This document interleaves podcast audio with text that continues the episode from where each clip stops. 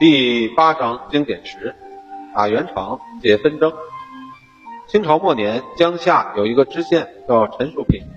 这陈树平虽然只是一个做知府的小官，但他机灵善辩，在洞察人心方面很有一套。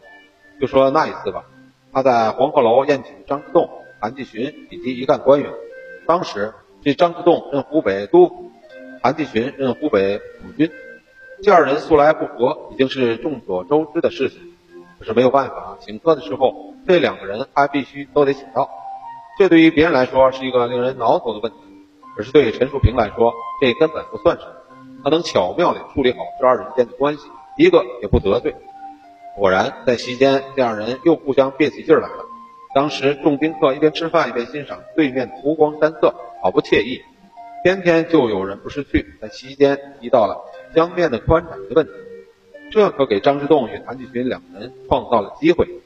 谭继群说是五里三分，张之洞听了就故意说是七里三分，两个人就这样在席间你来我往，争持不下。其实他们二人谁也不知道江面到底有多宽，只是不能在众人面前丢了面子，只能咬牙应变。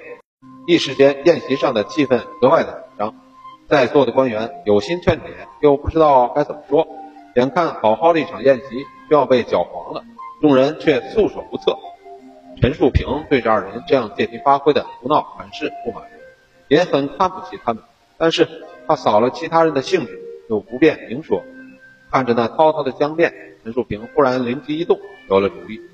只见他不慌不忙地对众人拱拱手，谦虚地说：“其实这江面呀，涨潮的时候就是七里三分宽，落潮的时候就是五里三分宽。”张大人说的是江面涨潮的时候宽度，韩大人说的是江面涝潮宽度，两位大人都没有说错，这还有什么好争辩的呢？来来来，让我们喝酒吧，可不要辜负了这美酒佳肴啊！